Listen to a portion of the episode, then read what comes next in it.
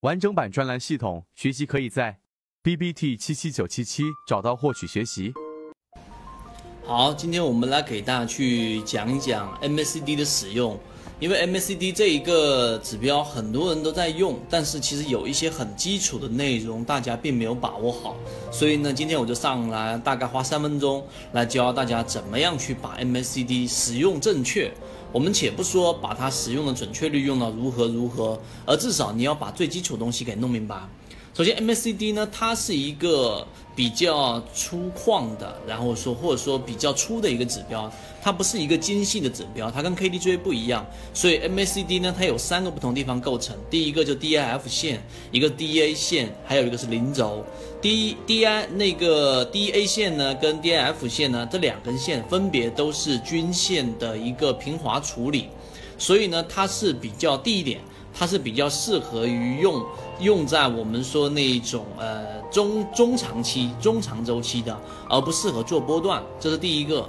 第二个，它的零轴呢是相当于把它区分为我们说的多空，在下面这些图上呢，啊，待会大家可以看一看，对于你的操作是会有帮助。怎么样把握买卖点？不要去找短线的零轴呢以下的，就基本上它，你如果说认真去观察，你会发现 MACD 的使用技巧里面，它本身就类似于股价和六十日均线的一个操作。当它处于零轴下方的时候呢，就相当于 K 线的股价是在六十日均线线之下的这种下方趋势里面去做，是不适合去做操作的。这是第二点，零轴怎么样去区分？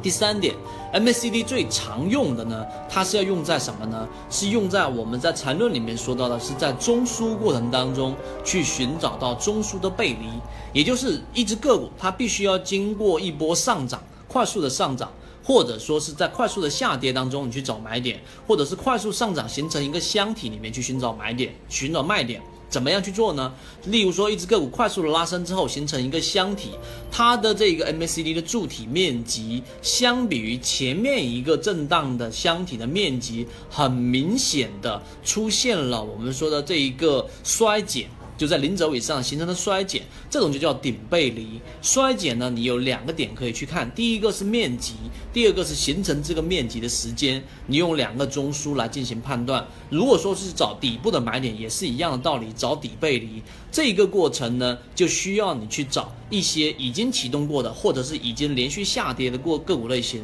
如果说是在盘整和震荡中枢的这种 MACD 使用上的技巧就很弱了，就几乎不能使用。那么第三个就是最终你操作上要结合一些短线指标，例如说我们说的这一种 KDJ 啊，或者说捕捞季节啊，或者流动之间类似的指标来进行补充，而不能单纯的只用 MACD。所以今天我就把 MACD 使用的这一种精华啊，给大家去讲解了。如果说你觉得对你的操作有帮助呢，就点赞、收藏、转发；而如果说呢，你觉得对你没有帮助的话呢，